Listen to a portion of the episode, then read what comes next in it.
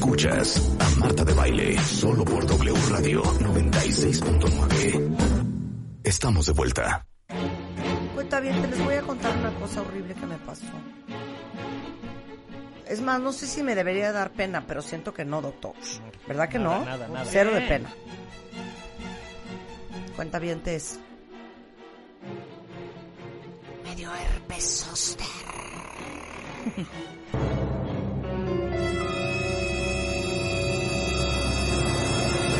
Por eso invité a Diego eh, Ontañón Zurita. O sea, de hecho ahorita me está picando.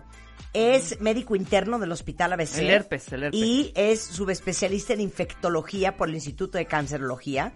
Actualmente parte del staff del Centro Médico ABC como internista e infectólogo. O sea, el dueño del herpes eres tú.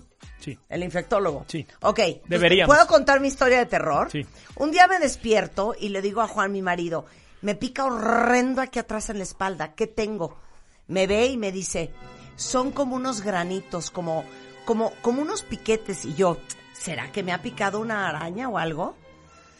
Tres horas después, no, me pica horrendo. A ver, tómame una foto. Me tomo una foto, lo veo y digo, esto es herpes. Y seguramente es herpes zóster. Y en eso empiezo, ya sabes, dermatólogo 1, dermatólogo 2, es herpes zóster, Marta. El 2 es herpes zóster, Marta. Luego le escribo a Paco Moreno, Marta, tienes herpes zóster. Y yo, ¿y qué voy a hacer? ¿Qué voy a hacer? Entonces me dijo, no te preocupes, te voy a mandar un antiviral, un gramo cada ocho horas durante cinco días.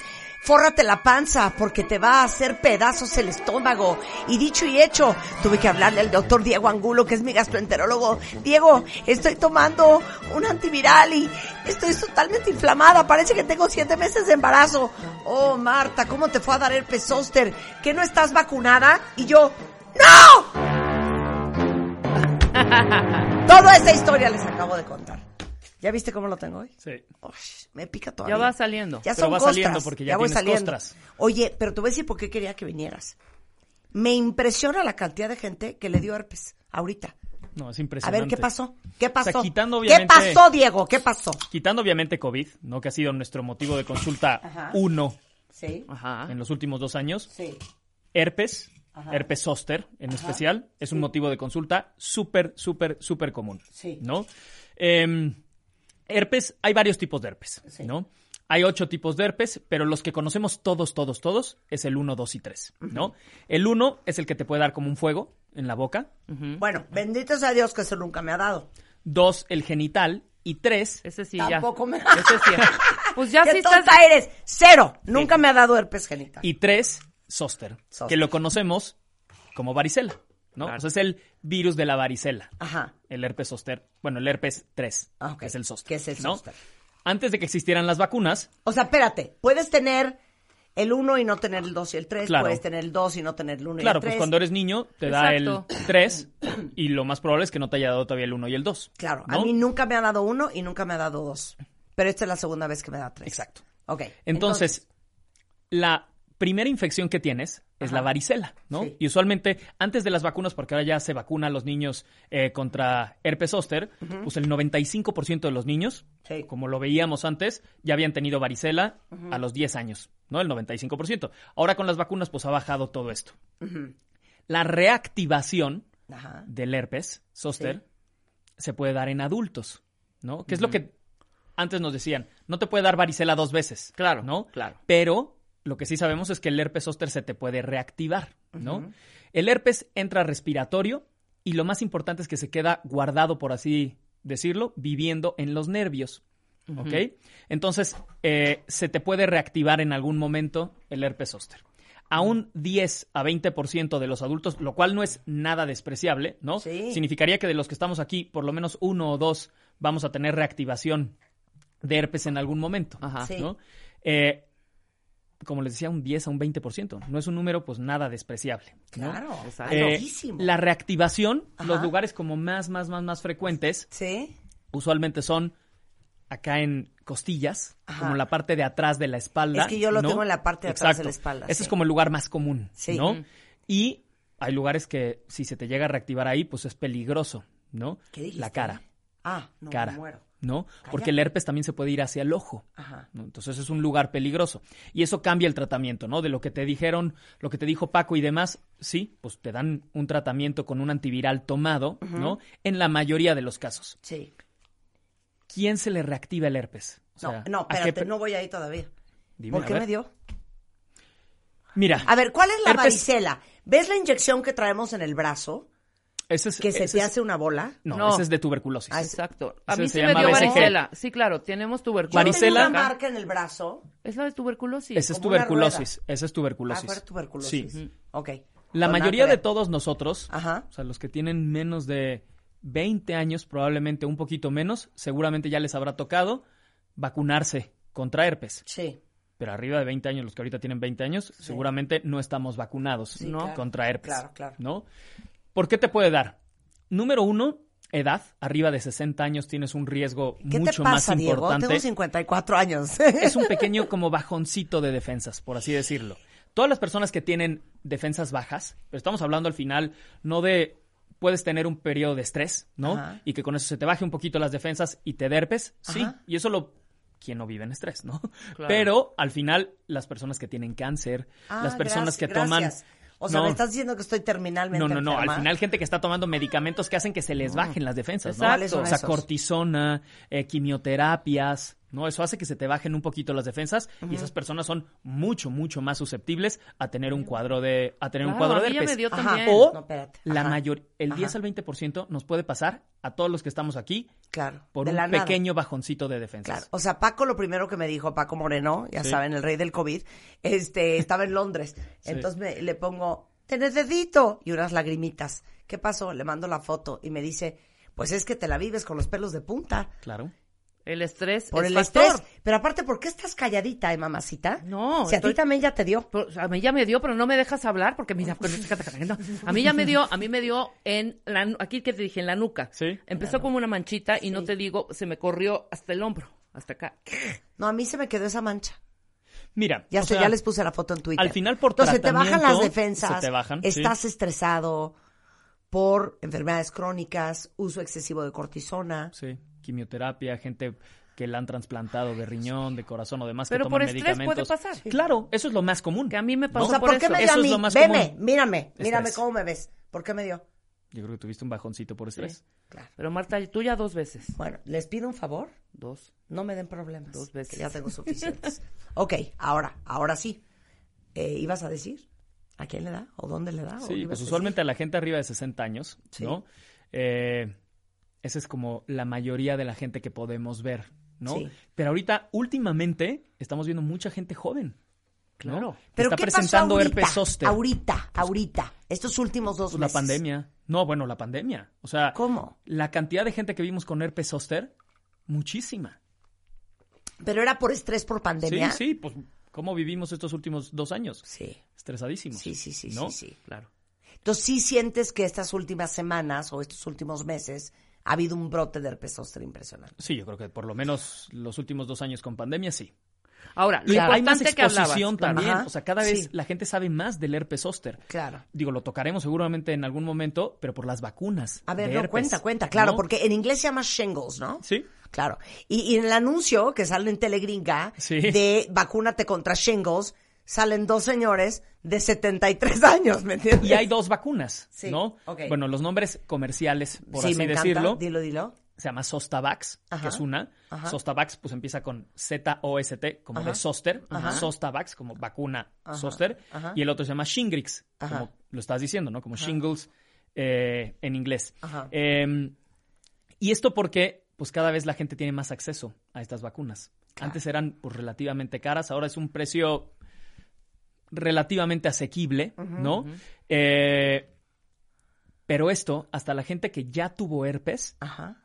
debería de estar vacunada. Claro, es- yo no estoy vacunada. Muy Yo mal tampoco. Muy mal yo, porque aparte ahorita que están las vacunas más de moda que nunca y estamos más conscientes, Sin duda. no solamente de las vacunas de los niños, o sea, es increíble que haya 23 millones de niños en México que no están vacunados, eh, y que de repente los adultos creemos que porque ya no somos bebés, ya no, No, nos no, tenemos no que vacunar. Hay una cartilla de vacunación para adultos, incluye La de herpes. herpes. Claro. Entonces, ahora que estuvimos tan conscientes del cuento de la vacuna del COVID, mucha gente que se vacunó en Estados Unidos se vacunó de influenza y muchos también se vacunaron de shingles, Claro, de herpes zóster. sí. Yo tengo más, muchos amigos. Una de las consultas más comunes eran. ¿me puedo vacunar el mismo día? Iban a Estados Unidos, por ejemplo, Sí, ¿no? sí, y te decían, sí. ¿me puedo vacunar el mismo día de COVID y de herpes? Sí. Y la respuesta es sí. Sin ¿no? Problema. de COVID sea, y de influenza también. mientras sea el mismo día, Claro, no hay problema. ¿no? claro. Em, ¿Por qué hay que vacunarse de herpes zóster? para evitar, porque baja la probabilidad de que lo vuelvas a tener. Ok. Ahora, ¿cuánto tiempo después todo el mundo se puede vacunar? ¿A partir de qué edad de herpes? Mira, hay dos vacunas, A ver. ¿no? La que tenemos aquí en México, que es la Zostavax, Ujú. eh, se puede poner a partir de los 50 años. Ok. Hay estudios que eh, pues son, pues sí, ya bastante eh, buenos, por así decirlo, donde se ve que desde los 19 años. Pero esto es un poquito, no todavía está en controversia con esta vacuna, con Zostavax. Claro. La nueva, por así decirlo, que es Shingrix, que esta es dos dosis, a diferencia de Zostavax, que solo es una. Esta sí se puede poner desde los 19 años. Ok. Ahora, esta no la tenemos en México. Tienes que ir a Estados Unidos y era como pasaba con Pfizer o Moderna al principio de la pandemia. Tienes que viajar dos veces, ¿no? Ese es el problema, porque te tienes que repetir la segunda dosis al mes, ¿no? La Zostavax, que sí la tenemos acá, es bastante buena, tiene una muy buena eficacia. El problema es que va bajando su eficacia a los cinco años. O sea, a los cinco años. bueno, por lo menos te cinco y no cada año, Exacto, cada pero te cuatro puedes meses. revacunar a los cinco años, ¿no? Claro. La otra que es de dos dosis, esa sí se ha visto que su inmunidad dura más. Claro. O sea, sí puede durar hasta 10 años. Ahora, una cosa, no te puede dar herpes, por ejemplo, la- el herpes que tiene Marta en la espalda y también en la cara. ¿O sí? O sea, ¿sabes? Explica un poco esta parte de los de o las sea, no terminaciones como, nerviosas. no salen como spots. No. Exacto. No. No. Son cinturones. es- No son Hay manchones gente por todo que el por herpes zóster se tiene que hospitalizar, ¿no? Eh, y darle tratamiento por vena. ¿Cuáles son estas indicaciones? En la cara, ¿no? Si lo llegas a tener, ¿qué nervios tenemos en la cara? Porque es lo que les decía, viaja por los nervios, ¿no? Y duermen los nervios, viven los nervios, el herpes. Está el nervio trigémino, ¿no? Que ese es, mucha gente lo sabrá porque es la neuralgia del trigémino, este dolor en los nervios de la cara, y viaja Sí. en tres ramas en la cara, ¿no? Mandíbula, maxilar y oftálmica, o sea, la que va por el ojo. Entonces, si te llega a dar herpes zóster en la cara, eso sí necesitas tratamiento por vena para tratar de disminuir en ese momento la replicación del virus. Yo Porque tengo si no un te llega que al ojo, perdió la vista, ¿eh? Y, claro, eso Cállate. Se quedó ciego. Sí, por herpes. quitaron- por herpes Exacto, zóster. Exacto. O sea, ¿de qué me estás hablando? Se quedó Pero, por ejemplo, el que tienes tú ahorita, ¿no? Como viaja por los nervios, si nosotros vemos que viaja en la espalda Ajá. por tres o más nervios, eso sí es una indicación también de hospitalizarte. O sea, Ajá. que veas que esa... Antes Es- se conocía como culebrilla, Ajá. esta enfermedad, ¿no? Pues hace tiempo. Veías que esa culebrilla, por así decirlo, viajaba en tres como partes diferentes de la espalda Sí. o de las costillas, entonces eso es una indicación para internarte y que te pasen el medicamento, que es el aciclovir, que mucha gente lo conoce. ¿no? El tomado, que es un poquito más fácil de tomar, que se llama balaciclovir, que es como un hermano, Que es el ¿no? que que es el que la mayoría toma cuando tiene, eh, porque el aciclovir es más, más pesado y más veces al día, ¿no? Sí. Pero en dado caso, el medicamento intravenoso es el aciclovir y las indicaciones como principales yo les diría dos, es que esté en la cara, ¿no? Y cerca del ojo, o que esté en la espalda, costillas, pero que veamos que sigue el trayecto de tres o más nervios. Ahí sí, A ver, pero aquí está la foto, ya se las puse en Que Twitter. no, Marta, eso tú solo uno. esa es eso es solo un puntito. Un puntito. Sí.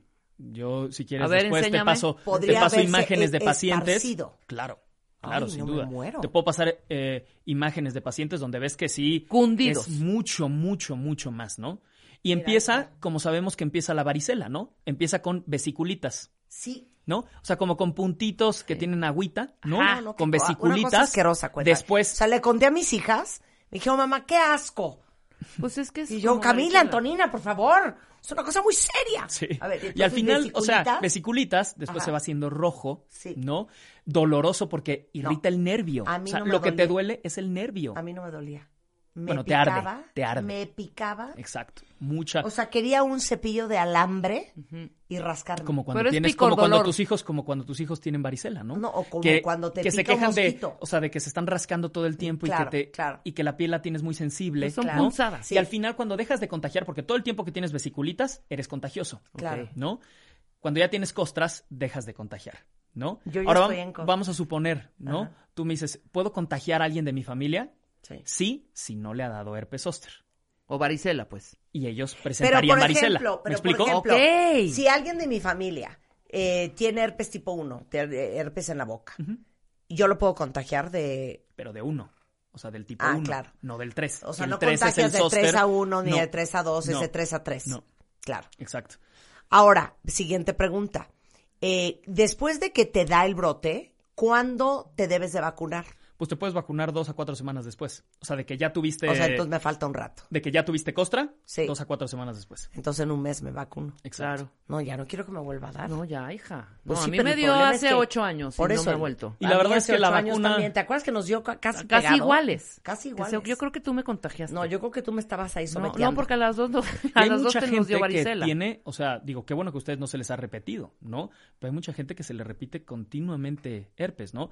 Y el tratamiento, pues el tratamiento sirve, pero lo que más se ha corroborado que puede llegar a servir vacuna. es la vacuna, Claro. ¿no? Eso sí baja muchísimo la probabilidad de que lo repi- de que repitas. ¿Quién en México te vacuna? Mira, la vacuna la tienen muchos, no solo nosotros los infectólogos, eh, varios internistas la llegan a tener, eh, dermatólogos también, eh, nosotros como infectólogos también.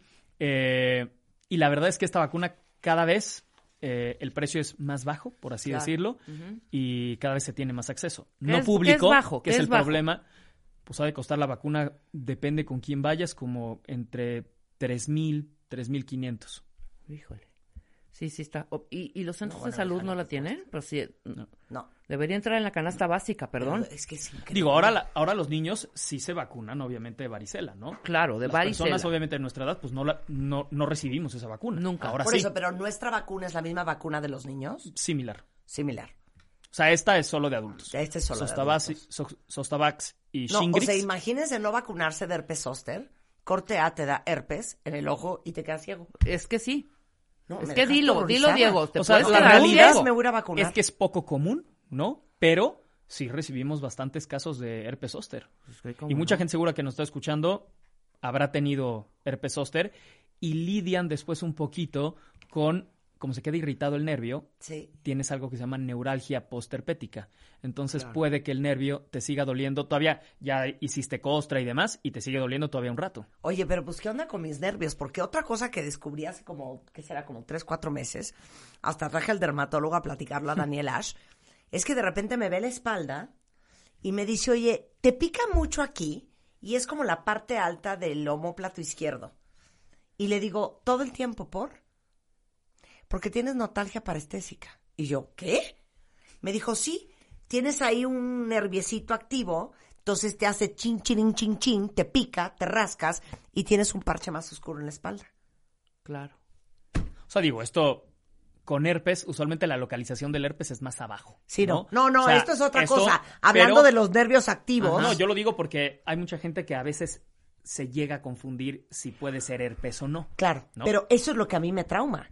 Si yo fuera un imbécil, pensaría que me picó un animal y me quedo así un mes.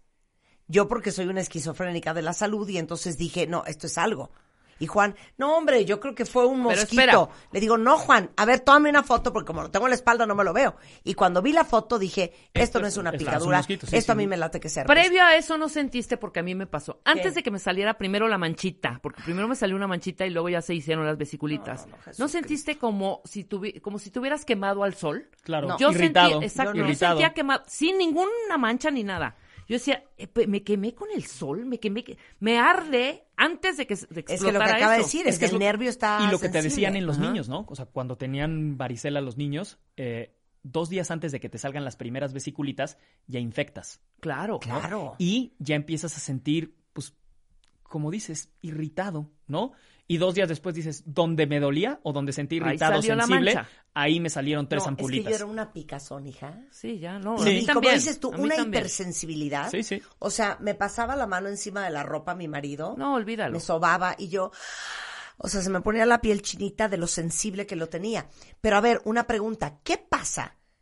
Porque yo inmediatamente le hablé a dos dermatólogos y al infectólogo y empecé con el valaciclovir. Sí.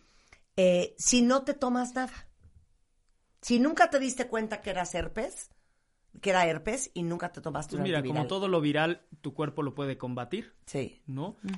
El chiste del tratamiento, cuando lo tomas el oral o intravenoso, pues es parar la replicación del virus, ¿no? Sí. O sea, que no se extienda, Claro, que eso pues es muy, muy importante. claro. Em, pero no todos tienen que tomar tratamiento. Claro. ¿Ah, sí? O sea, de preferencia sí, Sí. pero como tú dices, hay gente que dijo, Nunca ¿sabes qué? cuenta". Pasaron dos semanas, me ardió, me salieron vesiculitas, eh, se me extendió un poquito, esas tres, cuatro se convirtieron en 10, 15, y a las dos semanas se me hicieron costra, y alguien me dijo, lo que tuviste fue herpes zóster, y sí. Claro, claro.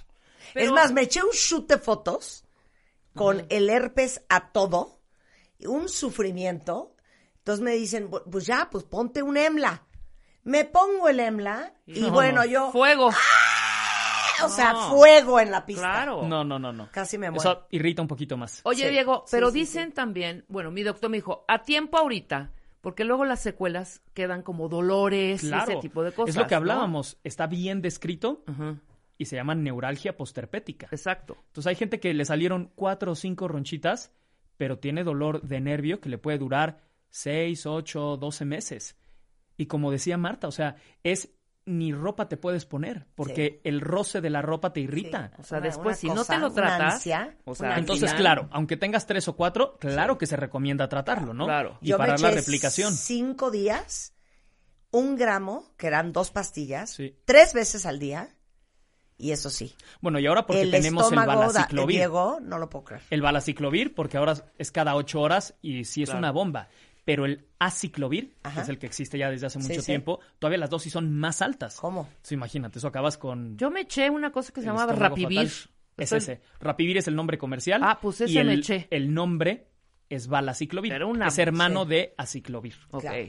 Bueno, oigan, les digo una cosa, de verdad, en serio, a ustedes, a sus papás, vacúnenlos de herpes zóster. Y ahorita que todo mundo anda con los pelos de punta y súper ocupado y con mil cosas encima, más que nunca, ¿eh? El doctor Diego Ontañón es internista y es infectólogo del Hospital ABC. Está en el Hospital ABC Santa Fe. Ahí les va el teléfono por si lo ocupan. 5578 24 90 39 y el WhatsApp es 5544 96 9403. Le pongo aquí eh, en Twitter los datos del doctor para que ustedes los puedan rescatar. Y en Instagram es infecto-med. Es que, a ver, ¿qué ve un infectólogo? Dame la lista así al chile. Ta, ta, ta, Pues mira, ta. ahorita porque de dos años para acá-. A ver, Todas las infecciones. a ver, SIDA, herpes. Pues bacterias, virus, parásitos, hongos. ¿no? O sea, no, dame los nombres de las enfermedades. Todo lo viral, desde obviamente COVID, hepatitis, Sida, herpes, sida, mononucleosis, sida. VIH, claro, bueno, sí, Sí, sin duda. sí. Bacterias, desde infecciones de la garganta, gastrointestinales, infecciones en piel, infec- meningitis, ¿no? Eh, hongos, pues hongos los vemos en gente que tiene las defensas muy bajitas. O sea, por ejemplo, Rebeca que tiene pie de atleta, ¿te puede ir a ver a ti? Estúpida. puede. puede, puede. Sí, Y Marta O sea, que tiene hongo. Me encanta. hongo Hongos, bacterias, virus y. Parásitos. y parásitos. Realmente es cualquier infección, Claro, Claro. claro. ¿no? Claro. O sea, digo, de dos años O para sea, acá, si me da septicemia, bueno, sí, lo sí, ve ahí el sí, sin duda, infectólogo. sin duda. Sí. Por sí, supuesto. sí, sí. claro. 100%. Oye, habla, hablemos pero si me da una infección en las vías urinarias, También. ¿lo puedes ver tú? Sí, claro. Y si me da una infección en la garganta, También. es que es donde yo me Es hago que- bolas. sí. ¿Cuándo voy al urólogo? ¿Cuándo voy al, o- al, al, em, al otorrino? ¿Ya me Mira, de primera instancia puedes ir con ellos. Esa es Sí. la realidad, ¿no? Pero eh, a veces cuando ya, ¿sabes qué problema tenemos ahorita? Y Sí. digo, esto lo podremos tocar Dilo. alguna vez. Sí. Nosotros decimos que la verdadera pandemia, no, obviamente no por decir Sí, que sí. COVID no ha sido, ¿no? Exacto. Pero la preocupación de la Organización Mundial de la Salud en el 2019, o sea, Ajá. un año antes de la pandemia, Sí. lo que más les preocupaba en el mundo Sí. era la resistencia de las bacterias. Por el abuso de antibióticos, Claro, por la esa automedicación. va a ser la verdadera pandemia que vamos a vivir dentro de los próximos 30, 40 años. Así, o sea, cuando- se estima que para el Cuando te 2050... metes una citrocina y te hace lo que el viento Claro. Claro. Se estima que para el 2050, o sea, eso está en Síganse 30 años. Sí. ¿no? Va a ser la primera causa de muerte. Mucho más allá que cáncer, mucho más allá que complicaciones por diabetes o demás. Vamos a volver a una época donde los antibióticos pues ya no te hacen, ¿no? Entonces te vas a poder eh, enfermar y ponerte grave de una infección Sí, en la garganta, porque Claro, no una hay Dios- neumonía, que ¿no? hay Una infección que te la saque urinaria. adelante. Claro.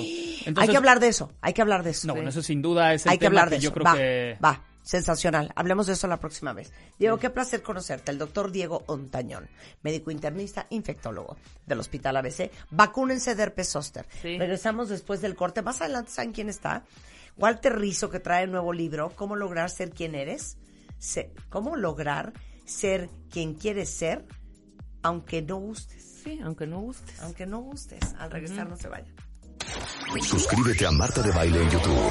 No te pierdas los de Baile Minutos, de Baile Talks y conoce más de Marta de Baile y nuestros especialistas. Marta de Baile 2022. Estamos de regreso y estamos donde estés.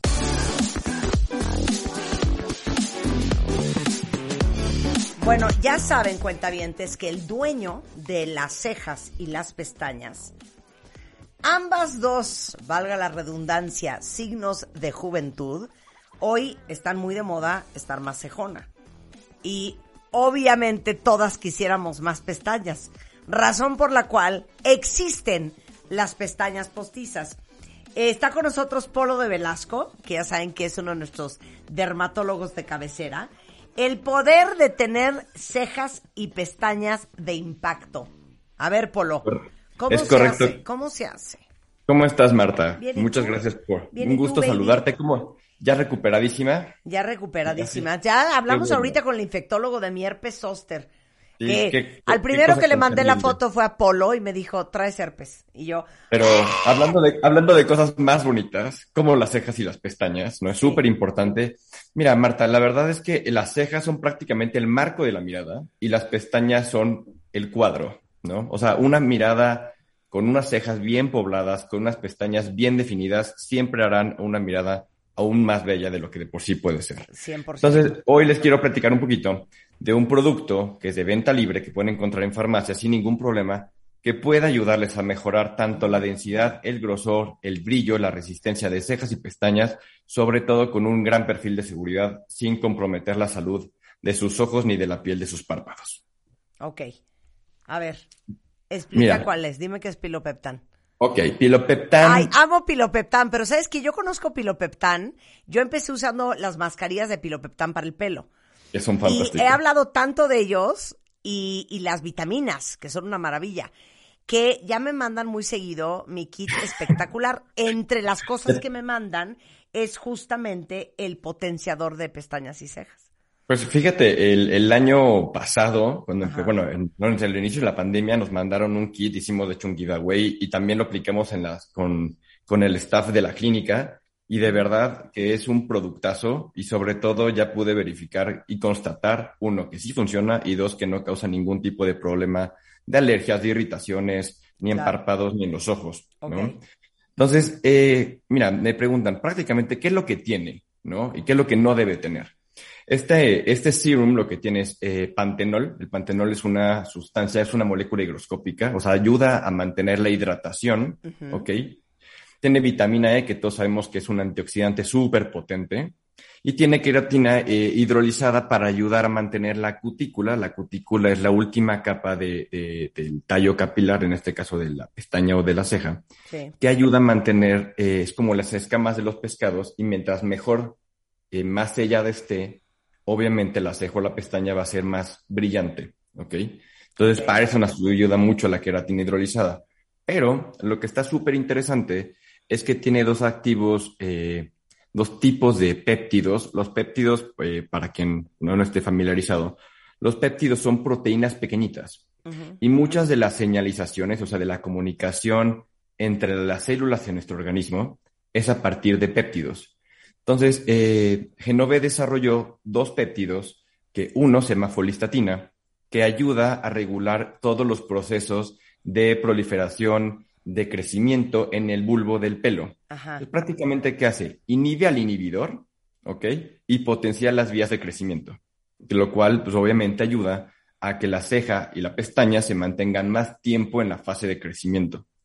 Y el segundo, que es el miristiol, ese ayuda a mejorar la densidad de las fibras de queratina. Todos sabemos que la piel y el pelo, sobre todo el pelo, está hecho de estas proteínas que se llaman queratinas, que son un Sí. montón. ¿ok? Sí. Entonces ayuda a mejorar la densidad de, las, eh, de, la, de la queratina, tanto en la médula, que es la porción central, ¿ok? es lo que con- le confiere la fuerza ¿ok? a la- a- al pelo, a la ceja, y en la cutícula, que le, eh, le confiere la protección. Entonces, de esta manera, no solamente eh, mejoramos o va a mejorar la longitud total, sino además que va a mejorar el grosor y la calidad del pelo. En este Ok. caso, de ceja y de Eh, ¿En pestaña. cuánto tiempo se ven resultados? Mira, Marta, está demostrado que desde un mes, o sea, prácticamente a los 30 días, eh, los pacientes ya perciben una mejoría eh, considerable, prácticamente a los tres meses eh, de este estudio, el 89% de los pacientes ya mostraba eh, cambios positivos en las cejas y en las O sea, pestañas. bastante rápido. Bastante rápido, considerando el tiempo que tardan en crecer, o sea, la pestaña crece eh, 0.1, 0.15 milímetros al día y tiene una longitud final máxima, ¿no? En la gente que tiene las pestañas muy largas, de 12 milímetros.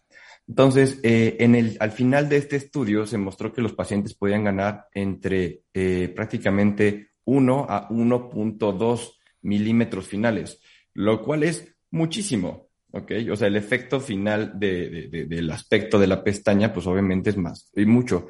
Y sobre todo, y otras cosas que calificaron en este estudio, eh, es la disminución en la caída, ¿no? ¿Cuántos, de no- eh, ¿Cuántos hemos escuchado que después de COVID, ¿no? O relacionado en esta temporada, Se te cayó todo.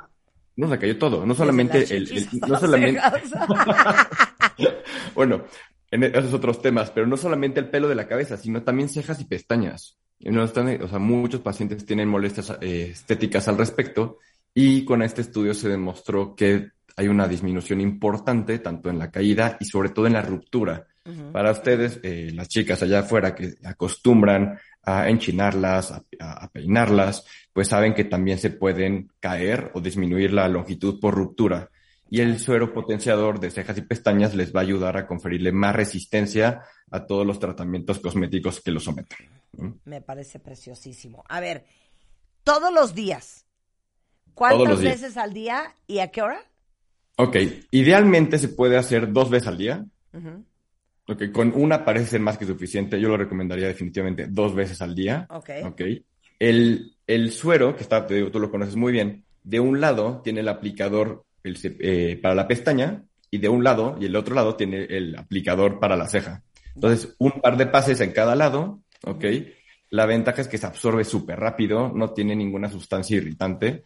Eh, está aprobada tanto dermatológica como oftalmológicamente y para todos aquellos que, por ejemplo, usan lentes de contacto, blandos o rígidos de cualquier tipo, no está contraindicado su uso, que es súper importante, ¿no? Incluso en pacientes que tienen eh, dermatitis atópica y que los párpados es una zona que tiende a irritarse con mucha facilidad, no hay ningún problema.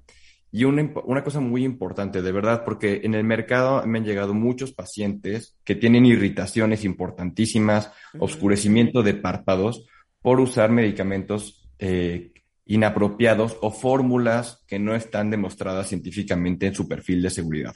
Entonces, acérquense en laboratorios que tienen eh, certeza, que tienen validez eh, científica, ¿no? no solamente de la efectividad, sino de la seguridad. Me parece precioso. Y como yo soy una muchachita muy compartida, A oigan esto. Tengo alegrías para el cuentaviente consentido, cuentavientes. Si quieren probar piropeptán, ahí les va. Mándenme ahorita un mail a alegrías arroba martadebaile.com y los primeros van a tener una alegría por parte de Pilopeptán para que vean los resultados por sí mismos. Pero Me encanta que nos lo compartan después, ¿no? superconstantes, 100%. Que nos den el nos before and after. Que nos den el Sí. before and after. Polo, love Lo- you, my friend. Lo, lo queremos ver yo más, Marta. Que tengas un gran jueves. y Gracias Igualmente, por- si necesitan a Polo de Velasco, ahí les va su WhatsApp. 55 26 87 7163. Love you, my friend. Gracias, Marta. Beso. Cuídate, baby. Oigan, me están preguntando muchísimo en Twitter eh, y en Facebook dónde pueden conseguir los productos de Pilopeptán para las cejas y las pestañas que hablábamos hace un momento con el doctor Polo de Velasco. Anoten, lo venden en Farmacia San Pablo. También venden Pilopeptán en Farmacias del Ahorro y en Amazon México. Y aprovechen porque ahora que viene el 10 de mayo, pues este es un súper, súper, súper regalo para las mamás. Suscríbete a Marta de Baile en YouTube. No te pierdas los de Baile Minutos, de Baile Talks y conoce más de Marta de Baile y nuestros especialistas. Marta de Baile 2022. Estamos de regreso y estamos donde estés. Son las 11.21 de la mañana en W Radio. Oigan, vamos a entrar a un tema de puras chavirulas. Yo creo que uno que a todas les ha pasado, por lo menos quiero pensar una vez, el cólico, la retención de líquido, eh, otras molestias que son propias del síndrome premenstrual. Y a ver, ahorita en Twitter, cuéntenme quién de ustedes padece de síndrome premenstrual que las deja incómodas todo el día. Y fíjense que según la clínica Mayo, 8 de cada 10 mujeres han tenido alguna de estas molestias. Y como es algo que les pasa casi todas, todos los meses, pues pueden pensar que es normal o caer en mil remedios caseros que no sirven para mucho. Entonces, si ustedes han tenido alguna vez estas molestias como los pechos adoloridos de ni me los voltees a ver, súper sensibles, dolor de cabeza, retención de líquidos, dolor en las piernas, en la espalda baja, distensión abdominal, cólicos tremendos, muy probablemente síndrome premenstrual. Entonces, la buena noticia es que hoy vamos a hablar con la doctora Sandra Aguilera para que nos diga qué es normal, qué cosas son razón para ir al médico y qué hacer para aliviar estas molestias. Entonces, ¿por qué existe el síndrome premenstrual? O sea, no es suficiente, Sandra, el calvario de las mujeres, de esta visita cada 28 días, para encima que te duela. Exactamente. Hola Marta, buenos días. ¿Cómo estás? Sí, justamente, muy bien, muy bien. Qué bueno. Mira, justamente, ¿no? El, estos cambios, digamos, tienen que suceder. Es algo que tiene que ocurrir después de la ovulación. Si nuestro cuerpo detecta que no hay un embarazo, entonces va a detonar una serie de cambios, una, cascada de, de cambios ahí hormonales que van a detonar finalmente en una menstruación. Pero ese camino entre la ovulación y la menstruación va a hacer que esos cambios hormonales nos hagan tener dolores, inflamación, justamente. Pues pasa siempre, ¿no? Pero en algunas mujeres lo sienten muy leve, ni se dan cuenta, Claro, pueden claro. seguir su vida, pero en otras, como tú dices, ¿no? O sea, a lo mejor el 70% va a tener algún síntoma, aunque sea más leve, pero un 30% va a tener mucho dolor en los pechos, mucho dolor de cabeza, inflamación en las piernas, sentir que estás así como un globito. Entonces, este, ese síndrome premenstrual es cuando ya hay que hacer algo. Claro. ¿Por qué duele la cabeza y por qué nos hinchamos eh, como globos ese día? Justamente hay unas hormonas que suben y otras que bajan. Porque es a veces, es a veces, Sandra, hasta Ajá. más tres kilos de pura agua, ¿eh? Sí, es exactamente. O sea, tengo pacientes que me han dicho, me he pesado así, realmente tengo los números en la mano y te puedo decir que subí de peso o he orinado menos, ¿no? Entonces, eso quiere decir que sí está reteniendo líquidos, sí se han hecho estudios y se ha comprobado científicamente que sí hay cambios. Entonces, eso es por las hormonas, ¿no? O sea, sube la progesterona, bajan otras, entonces eso hace que te, que te inflames y también hace que duela la cabeza. Ahora. ¿cuándo sabes que tienes que ir al médico? Claro, como te decía, estos son, digamos, síntomas leves, ¿no? Si te tomas un analgésico, si, y a pesar de eso no, sientes mejoría, es necesario que vayas a tu gine para saber si hay algo más, ¿no?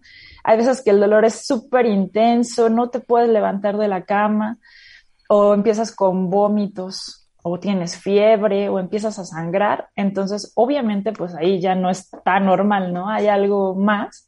Entonces, en ese caso sí hay que ir a tu gine. Claro. Ahora, Claro, ¿no? eh, muchas veces tomar un analgésico no es suficiente. ¿Qué podemos tomar para aliviar estas molestias del síndrome premenstrual que nos traen por la calle de la amargura muchas? Ya sé O sea, que yo es yo me quiero acostar en una qué cama fuerte, ¿no? y no volverme a levantar hasta como cuatro días después. Claro, ¿no? Y aparte, o sea, en- actualmente la vida de las mujeres es muy activa, ¿no? O sea, tú no puedes darte el lujo Cero. de estar ahí, ¿no? Claro que no. O sea, claro que no, ¿no? Tu vida tiene que seguir. Entonces, justamente, mira, este, la mayoría pensamos, no, me tomo un analgésico y ya con eso. Pero estos cambios de los que hemos estado platicando ocurren por inflamación excesiva. Entonces, ¿qué es lo que nos va a ayudar más? Un antiinflamatorio, ¿no? Un antiinflamatorio, pero también si lo combinamos con un analgésico, hacen una sinergia. Entonces, el- ese medicamento combinado podría actuar de una mejor manera con menos dosis del medicamento. Claro. Ok. Entonces estaría súper bien, ¿no? O sea, sería una fórmula, digamos, potente. Ahora, Entonces, ajá. ajá, dime, dime. Y explica, por ejemplo, yo soy súper, súper fan de Analgenfem. Explica eh, cómo se toma Analgenfem. Sí, fíjate que en el Genfem me ha funcionado bien con mis pacientes porque esta específicamente es una combinación que tiene el antiinflamatorio, que es el naproxeno, el paracetamol, que es un analgésico, y aparte trae algo que se llama pamabrom. Ese específicamente es un diurético suave. Un, diure- un diurético es un medicamento que ayuda a que puedas sacar los líquidos extras que estás reteniendo. Entonces, nos ayuda muchísimo para que en conjunto, con menos dosis, podamos mejorar esto, ¿no? Para el analgenfem, lo, o lo mejor, el medicamento funciona mejor si te lo tomas una tableta cada ocho horas Ah, ok. o incluso hasta dos tabletas, ¿no? Cuando el dolor es muy intenso, podrías tomarte dos tabletas cada ocho horas, pero es importante por, por que realmente es un medicamento, no se puede tomar más de cinco días. Cinco o siete días sería lo máximo recomendado. Ok, pero cada ocho horas. Cada ocho horas, ajá. Es exacto. Muchas veces cometen el error de tomársela una vez y luego ya se les olvidó. No, no, es cada ocho horas. Cada ocho Cada horas. ocho horas. Incluso yo les digo a mis pacientes que lo mejor es que traigan su, su carterita de Analgenfem Claro. en, el, en la bolsa, ¿no? Porque es importante empezar a tomarlo y es un punto muy importante el que tocas, Marta. A veces esperan a que les duela demasiado. Entonces, cuando ya les duele demasiado, el, pues, o tarda un poquito más en hacer efecto el medicamento. Lo ideal es prevenirlo. Claro. E- Entonces es desde antes, durante, Desde antes. ¿no? Justo, justo, o sea, con tu calendario en mano, si tú ya sabes que es algo que está pasando cada mes, Claro. puedes empezar a prevenirlo desde cinco días antes, empiezas a tomar tu analgenfem, una tableta cada ocho horas desde cinco días antes, y entonces tus síntomas van a mejorar muchísimo. Sensacional. Sandra, querida, muchísimas sí. gracias. Un placer tenerte acá. Sí, igualmente, que estés muy bien, Marta. Igualmente, para que vean que no tienen que sufrir cuentavientes. Analgenfem, antes, durante y hasta después, cada ocho horas, van a ver cómo se van a sentir mucho mejor y se van a dar cuenta lo eficaz que son estas tabletas para aliviar eh, los dolores y todos los síntomas del síndrome premenstrual. Son exactamente las 11.29 de la mañana. Eh, Walter Rizzo, que sé que ustedes aman y adoran, un gran psicólogo y experto en terapia cognitiva, eh, trae un nuevo libro, se llama Atrévete a ser quien eres ser, quien quieres ser, no sé por qué estoy leyendo mal, Atrévete a ser quien quieres ser, aunque no gustes. De esa joya vamos a hablar después, no se vayan. Escucha todos nuestros playlists y contenidos en Spotify. Búscanos como Marta de Baile. Marta de Baile 2022. Estamos de regreso y estamos donde estés. 12.17, necesito, ¿sabes qué? Walter Rizzo, un remanso de paz. Sí. Quítame la música, ya no quiero oír nada. Walter Rizzo, buenos días. Hola, ¿cómo estás? Estoy cansada, Walter. Acabo de tener un segmento de media hora en donde bailé salsa, cumbia, reggaetón, pop, rock y todas las energías que tenía para ti se han acabado. La, No importa, quizás no estés cansada sino excitada y eso también puede ser bueno. Sí, mira, yo más que nada estoy cansada. La que está excitada es Rebeca. Walter, ¿te gusta bailar? ¿Te gusta bailar? Esa es una pregunta que no, nunca le hemos hecho. ¿Y qué tipo de música yo- escuchas? Sí, sí, ustedes me escuchan, ¿verdad? Sí, Totalmente. pero ¿qué tipo de música tú oyes? Sí, no, mira, a mí me gusta bailar, pero a mí me gusta el baile como una excusa para abrazar. Para cachondear, como diríamos en México, para el Sí, sí, toqueteo. sí, el para- toqueteo. para- eso, el bolero me gusta. ¿Te gusta el no tango seguirlo, seguramente? sino- No, el tango me parece deprimente. A mí me parece Ah, ah. aburridísimo. Quería ser no, no, respetuosa, no. pero estoy totalmente de acuerdo contigo. No, no, no, es que eh, para ser respetuosa no digas que la tarantela es mala, más bien, por mi napolitano, no, yo soy un fanático de la música y tengo dos mil playlists ahí, me gusta mucho el jazz, pero bailar, es decir, eh, de saltar y enloquecerme, la salsa, por ejemplo, cuando yo voy a Bogotá, bueno, ahora estoy en Bogotá, cuando estoy en Colombia y voy a, a Cali, todo el mundo baila salsa. Ent- Afortunadamente he conocido mujeres que mis dos esposas no les gustaba mucho bailar porque aquí en Colombia y en el Pacto Andino y en México inclusive si no sabes bailar no sos atractivo. A ver, claro, a ver, qué claro. bonita, qué bonita forma de empezar esta conversación. Hmm. Ahorita estaba bailando yo salsa. Y fíjate, Walter, que te la bailo muy bonito. La pregunta es, tú que eres un estudioso del ser humano, doctor en psicología, especialista en terapia cognitiva, una maestría en bioética, la pregunta para ti es, ¿será cierto que el que sabe bailar bien también es muy Sabe bueno en la cama? bien. Sabe hacer lo otro bien. Eh, mira, si eso es así, yo cuelgo mi título de psicólogo y me dedico a vender papas. Cambio de profesión. Es que vos no tiene nada que ver. A veces la gente que funciona bien en la cama es una persona que vos ves insignificante, pero se transforma y se vuelve Hulk, se vuelve verde. O ella se vuelve verde, la versión femenina es Hulk. Sí, pero el, pero el meneo es el meneo. Sí, Marta, Sí, pero pero también. exactamente, exactamente, es un coqueteo. Claro. Pero del dicho al hecho hay, Hay- mucho hay trecho. Hay mucho un trecho. Oigan, es que Walter está con nosotros. Saben que Walter Rizzo es un gran doctor en psicología, es uno de los autores más publicados y más vendidos en, en habla hispana. Trae un nuevo libro que se llama Atrévete a ser quien quieres ser, aunque no gustes. Y te voy a decir por qué me llamó mucho la atención el título del libro, porque estamos en una era, Walter, y no sé si así lo vives, y esa fue parte de la razón por la cual quisiste escribir en donde estamos muy regidos por el like, ¿no? El like Sí. en, en Instagram, en Facebook, en Twitter, el, el engagement, el retweet, el reposteo, el comentario, que al final eso el día de hoy se traduce en sentirte o no aceptado. Y acaba moldeándote, a lo mejor no en la persona que eres o que quieres ser, sino en la persona que quieres que la gente sea. Sí, sí, es exactamente así. Ver, yo te cuento rápidamente en dos minutos, en un minuto. Eh, Yo lo que, lo que hice fue preguntarme en estas 50.000 horas de consulta, la gente que de alta, ¿por qué, qué tenía en común? Si tenía algo en común. Y mm, me tuvieron que ayudar otros profesionales, porque siempre son muchas horas de consulta, ¿no? 50.000. Entonces, y encontré que las personas que yo había dado de alta tenían cuatro cosas en común. Y en su mente habían cambiado en cuatro cosas. Y una de esas cosas involucra lo que estás diciendo.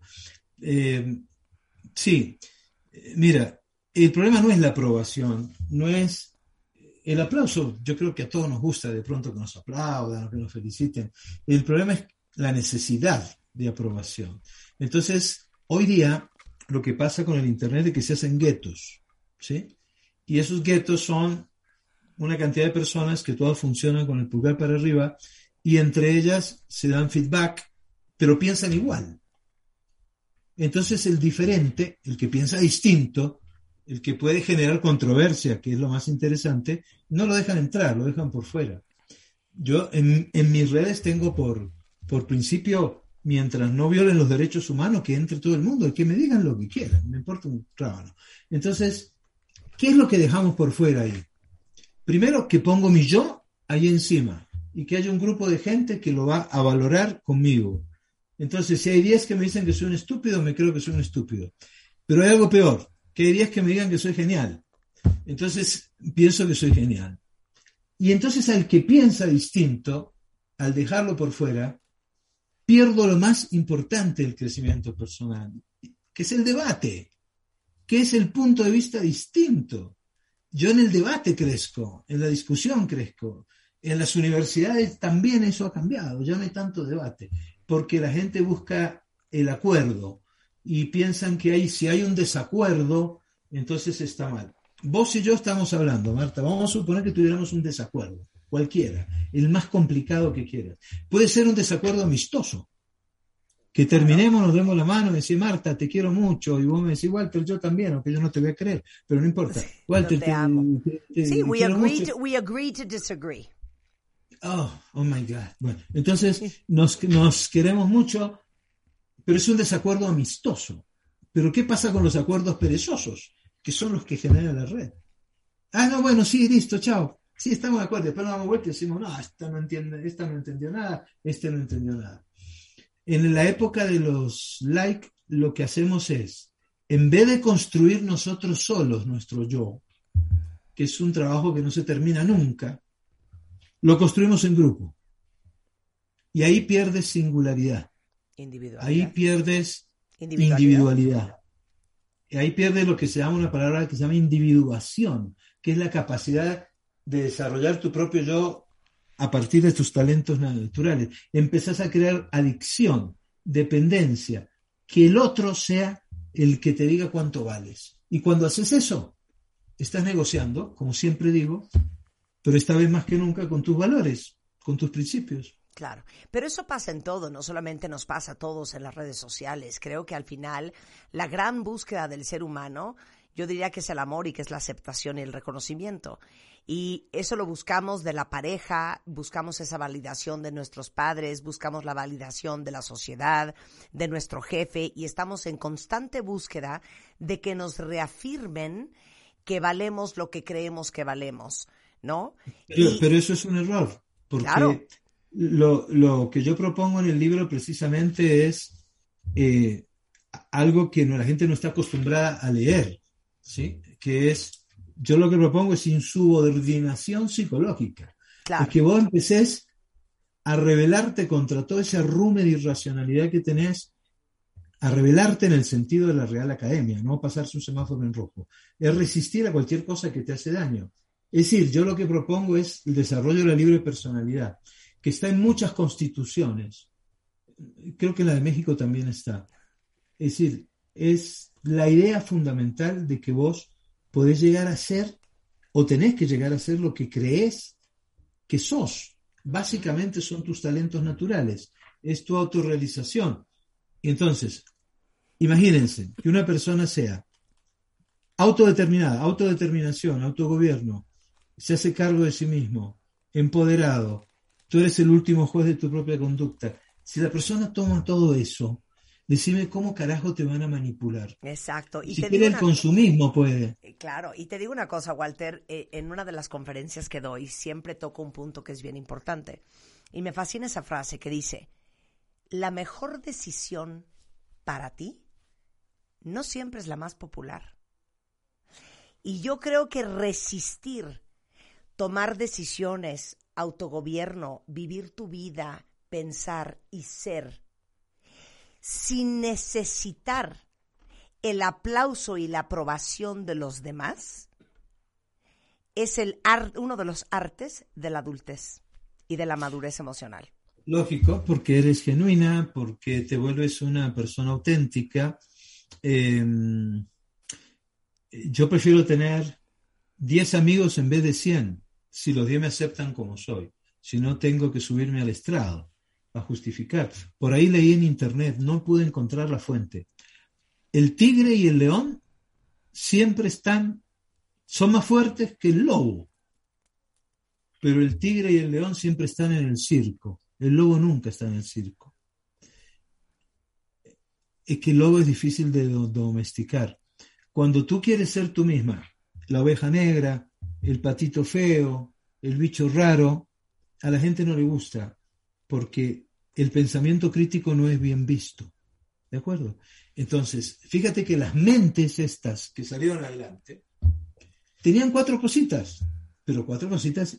Una es que dejaron de mirar tanto hacia afuera, empezaron a, mirar hacia adentro. Eso dicen que es egoísmo. No, el egoísmo es que no te importe el de afuera. Pero, ¿qué tal este principio? La gente no es más importante que vos. Es tan importante como vos. Y al mirar hacia adentro, tú empiezas a desarrollar tu yo y a fortalecerlo. Eso es lo primero que hicieron. Lo segundo que hicieron es que son mentes eh, absolutamente irreverentes. Son mentes que eh, los, los referentes y los modelos de autoridad psicológico no les, no les llevan a venerar, ¿sí? sino a inspirarse. Cuando lo que dice el referente, ¿nunca te ha pasado que estás tomando vino en una reunión y se te acerca alguien insoportable que te empieza a decir, ¿qué vino estás tomando? ¿Sí? Entonces vos decís, no sé, es un vino tinto. No, no, pero a ver, mostrame. Ah, es un Malbec. ¿Y de qué cosecha es? Ah, no, pero es que esta cosecha no fue tan buena. Tendrías que tomar esto. Entonces, ese, ese vino que te estás tomando se vuelve un posgrado en Harvard, porque el referente en vino, el especialista en vino, te dice que estás eligiendo mal. Yo tomo el vino que yo quiera, y si el referente me empieza a molestar mucho, le digo, vea, váyase por otro lado y no me joda. ¿Sí? ¿De acuerdo? Es decir, las mentes irreverentes. Tú no puedes amar si veneras, porque ¿cómo hace alguien para hacer el amor con Buda? ¿Cómo hace alguien para hacer el amor con Krishnamurti? No, tú no veneras, tú lo que haces es admirar, y cuando admiras te inspiras, cuando veneras imitas, y cuando imitas dejas de ser tú. Bueno, Fácil. las mentes estas son irreverentes, las mentes estas son singulares, defienden su singularidad, no quieren entrar a la colmena, no quieren uniformarse, entienden que tienen una manera de pensar que son distintas, les gusta participar en los grupos, pero no pertenecer a un grupo. Exacto. Y el último es que son inconformistas, que no nos gusta, Claro. porque nos gusta la gente conformista. La- pero no, tenemos que preguntar por qué todo. ¿sí? Claro. Hay tradiciones muy lindas, hay tradiciones espectaculares, pero hay otras que son espantosas que no las puedo decir por el horario en el que estamos. Pero entonces, una persona que tiene una mente así es una mente que se vuelve un problema para el consumismo, Claro. porque tienen pensamiento crítico. Es más que autoestima, Marta. ¿eh? Claro. Es más. Y Es eso, eso, eso quiero hablarlo después del corte. Sí. Dos cosas muy puntuales. La presión social es tal, y me voy a poner yo como ejemplo, porque esto es muy tangible. Eh, de repente sale una plataforma nueva que se llama TikTok, entonces ahora, ¿cómo? O sea, Sí. todos los que somos conocidos nos tenemos que poner a Tenemos bailar que y a hacer ese tipo, ¿no? Eh, ¿No? Oye, que eh, es que quieren ver más recetas de cocina tuyas. No, es que yo no me dedico a cocinar. Entonces, es una resistencia y uno tiene que estar súper alerta para que lo que espera la gente de ti o lo que quiere la gente de ti, fíjense bien lo que les estoy cuenta lo que le estoy diciendo, no te acabe convirtiendo en lo que tú no eres. Y eso aplica para todo, para la pareja, para la familia, para Claro. el trabajo, para todo. Regresando del corte, quiero preguntarle a Walter. La recuperación del yo. ¿Cómo vuelves a ser tú mismo? Y bueno, ese es todo el corazón del libro. Y luego, para hacer esto, tienes que tener, Walter, autoconfianza. ¿Esa de dónde se saca? ¿Dónde la venden? Al regresar en W, no se vayan. Escuchas a Marta de Baile por W Radio 96.9. El gran Walter Rizzo, eh, autor de bestsellers como Manual para no morir de amor, El derecho a decir no, pensar bien, sentirse bien, eh, enamorarte de ti, Los límites del amor y muchos otros, trae nuevo libro. Es una joya. Atrévete a ser quien eres, ser. No, atrévete a ser quien quieres ser, Aunque no gustes. aunque no gustes de planeta. Y estamos hablando de cómo le haces para recuperar tu yo. Entonces, mis dos preguntas últimas son muy puntuales, Walter. ¿Cómo le haces para recuperar tu yo, tu verdadero yo, después de que has crecido con la presión de lo que tus papás quieren que seas, de lo que tu pareja quiere que seas, de lo que la sociedad te dice que deberías de ser? Y luego, esto está muy amarrado porque vivir la vida sin el aplauso y sin la constante aprobación, toma mucha autoconfianza. ¿Es a dónde se compra? Esas son mis dos preguntas. no, no se compra, se construye. Pero lo primero es, lo primero de todo, mira, si yo pudiera resumir todo lo que yo he aprendido en estos años, en esta frase, en esta frase, mira, no, el crecimiento personal verdadero no es aprender, es desaprender.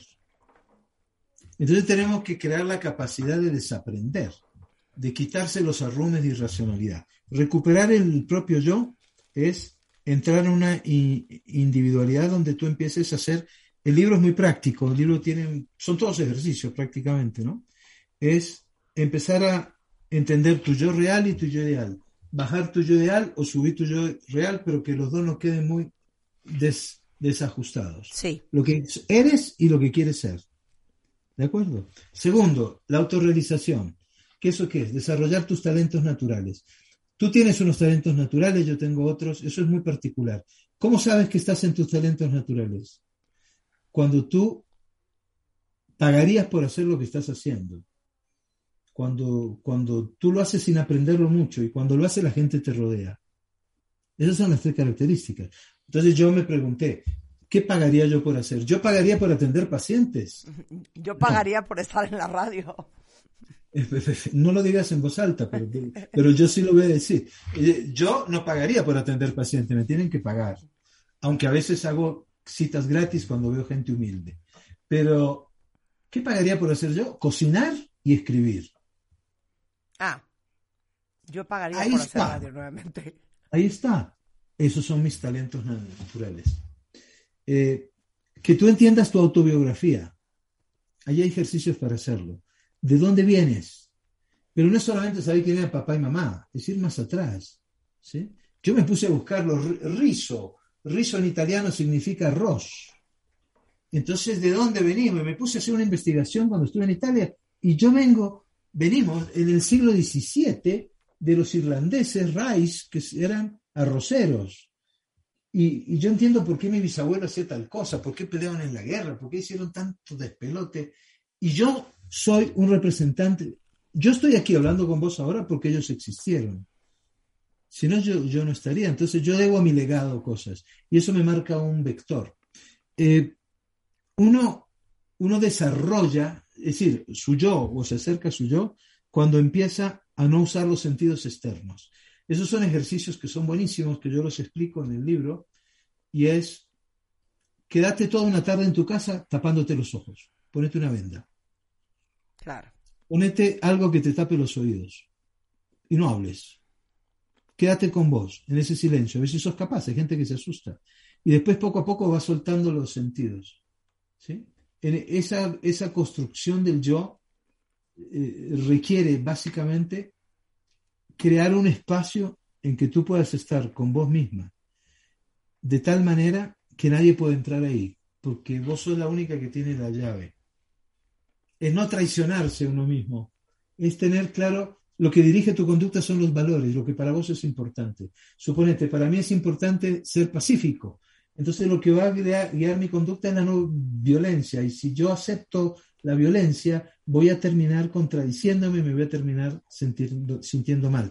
La coherencia, empieza a ser coherente, piense, siente y hable para un mismo lado. Son todos ejercicios que yo pongo ahí. Pero uno de esos ejercicios es precisamente la segunda pregunta tuya, que es la autoconfianza. Eh, eso, como tú dices, ¿dónde se compra? Pues si se comprara en alguna parte, los psicólogos nos moriríamos de hambre. Entonces no se compra, se construye y se construye arriesgándose. Uno no sabe hasta dónde es capaz. Ahora con el COVID la gente dice, yo descubrí que soy más capaz de hacer cosas de las que pensaba antes, porque se vuelve uno más atrevido. Yo hablo de, en el libro de audacia y experimentalismo, de la valentía como un valor, de la ley del mínimo esfuerzo como un antivalor. La autoconfianza es que tú te pongas a prueba, que saques callo. La confianza es la perspectiva de que yo puedo alcanzar algo con, con éxito si me empeño en hacerlo. Para eso se necesita perseverancia, para eso se necesita valentía, para eso se necesita ensayar cosas que no estoy acostumbrado a ensayar. Hay gente que uno dice, Te voy a poner un ejemplo tonto. Eh, come esta, esta langosta. Ah, no, es que no me gusta la langosta. ¿Has comido langosta alguna vez? Nunca. Nunca. La autoconfianza es por ensayo y error. Y cuando tú empiezas a tener confianza en ti mismo, no significa que no tengas dudas. Significa que vas a ensayarlo porque eres un experimentador de la vida. ¿sí? Porque tienes curiosidad, porque tienes asombro, porque tienes interés, porque tienes una conducta de exploración. Eso lo vas haciendo poco a poco. En el libro doy muchas claves de cómo hacerlo. ¿sí? Claro. Doy inclusive hasta pasos. Nosotros llamamos eso en psicología autoeficacia. Porque todo está en el self, todo está en el sí mismo. Claro. Entonces, cuando tú empiezas a desarrollar, eh, descubres tus capacidades, y que pueden ser buenas, malas, pocas, muchas, sabes hasta dónde llegar. En un extremo están los cobardes. En el otro están los que no le tienen miedo a nada, que son Aníbal Lecter y Dexter.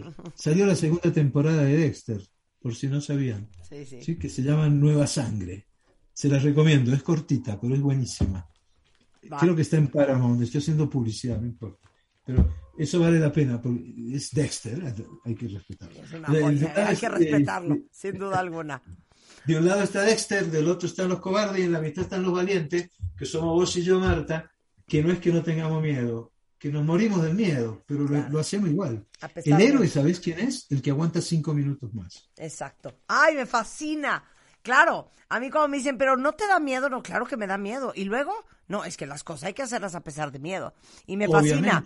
El héroe es el que aguanta cinco minutos Cinco más. minutos el héroe es el que- que aguanta cinco minutos Cinco más de presión, más de incertidumbre, que- de angustia, de miedo. Claro, claro, me fascina. Oye, ¿vas a venir a México? Eh, a México voy la, la segunda quincena de junio a lanzar el libro precisamente y ya lo he lanzado en España, mm, me ha ido súper bien, estoy muy contento porque cuestiona mucho y ya salió en Estados Unidos, Centroamérica, ya está hasta Alaska, digo hasta Ushuaia, me fui para el otro punto. Eh, ya está en todas partes y bueno, ahora voy a estar en la Feria del Libro de, de Bogotá, después voy a estar en la Feria del Libro de Lima, después me voy a México, después voy a estar en Miami, y lo que queda de mí llega a mi casa arrastrándose como una amiga a que mi mujer me contemple. Exacto. Oye, venos a dar besos al estudio cuando vengas a México, ¿va? Claro que sí, claro que sí. Muchas gracias por la conversación y se te ve muy bien. Y es que tú estás cada vez más joven y yo cada vez me parezco más a Sean Connery. No, sé estás qué es- precioso. yo no sé qué es mejor. No, no, no. Estás envejeciendo muy bien, Walter, créeme, Bueno. créeme. Tus 28 Bueno, millones de followers lo confirman. Sí. Bueno, Oye, bueno, gracias. entonces, el libro se llama Atrévete a ser quien quieres ser, aunque no gustes. Editorial Planeta, a la venta en todo el país y en todo el mundo, para los que nos escuchan en otras partes de este universo. Te mando un gran beso, amigo. Te veo pronto por acá. Igual, Toda igual. la suerte. Un beso grande y, y saludos para todos tus compañeros y compañeras. Eso, claro que sí. Adiós. 12.46 de la mañana en W Radio. O sea, te lo juro que sigo sin poderme recuperar de la Ya visita te oí. del cocodrilo. Y además agotada. diciendo presente tan trascendente después del Sí, corte. no, no, no, hablando fatal. Hablando dije, fatal. Imagínate trabajar cinco horas a la que buena a ese ritmo. Imagínate. Está muy cañón. O sea, por estar en la risa y risa, cuentavientes, no tienen ustedes una idea cómo se me ha juntado la chamba. A ver, número uno, tienen que ver la serie The First Lady, que es eh, básicamente la historia de los Estados Unidos a través del punto de vista de tres de sus primeras damas más importantes, que son Michelle Obama, que lo interpreta Viola Davis, es eh, Betty Ford, que lo hace Michelle Pfeiffer, y Gillian Anderson, que la hace de Eleanor Roosevelt. Es una maravilla, está en Paramount Plus, que de hecho aprovechen porque ahorita tienen en Paramount Plus siete días de prueba gratis. Todos los lunes suben un episodio, están a tiempo porque apenas han subido dos. Yo obviamente ya vi este el primero, hoy en la noche voy a ver el segundo. Y no saben qué cosa más interesante aprender de lo que es ser pues una primera dama en la potencia más importante del mundo. Entonces, esto es The First Lady en Paramount Plus. Luego, para todos los que son emprendedores y les va a encantar esto que está haciendo FedEx, para que ustedes continúen expandiendo su negocio a nivel mundial. Hay muchos empresarios que se limitan a vender productos a lo mejor solamente en la región, en la ciudad o en el país en donde trabajan, porque a lo mejor no han encontrado un aliado de logística para enviarlo a otros lugares y esto impide que más personas conozcan sus productos y hace que su crecimiento sea mucho más lento. Déjenme contarles que FedEx les da la oportunidad de abrir una cuenta para hacer envíos nacionales por menos de 120 pesos. Es un súper precio y hay promociones espectaculares todo el 2022. Y si tienen dudas de cómo hacer sus envíos o cuál es la mejor estrategia de logística para sus ventas, FedEx les da los mejores consejos una vez que abren su cuenta porque tienen hasta seminarios, webinars, tutoriales que les van a ayudar a crecer su negocio. Así que si les urge abrir la suya, chequen toda la información en fedex.com. Se pueden registrar y hacer que su negocio sea todo un éxito. Y para todos los que estamos ya a todo lo que da en el coche, en el trabajo, subes, bajas, entras, sales de tu casa, vas, vuelas.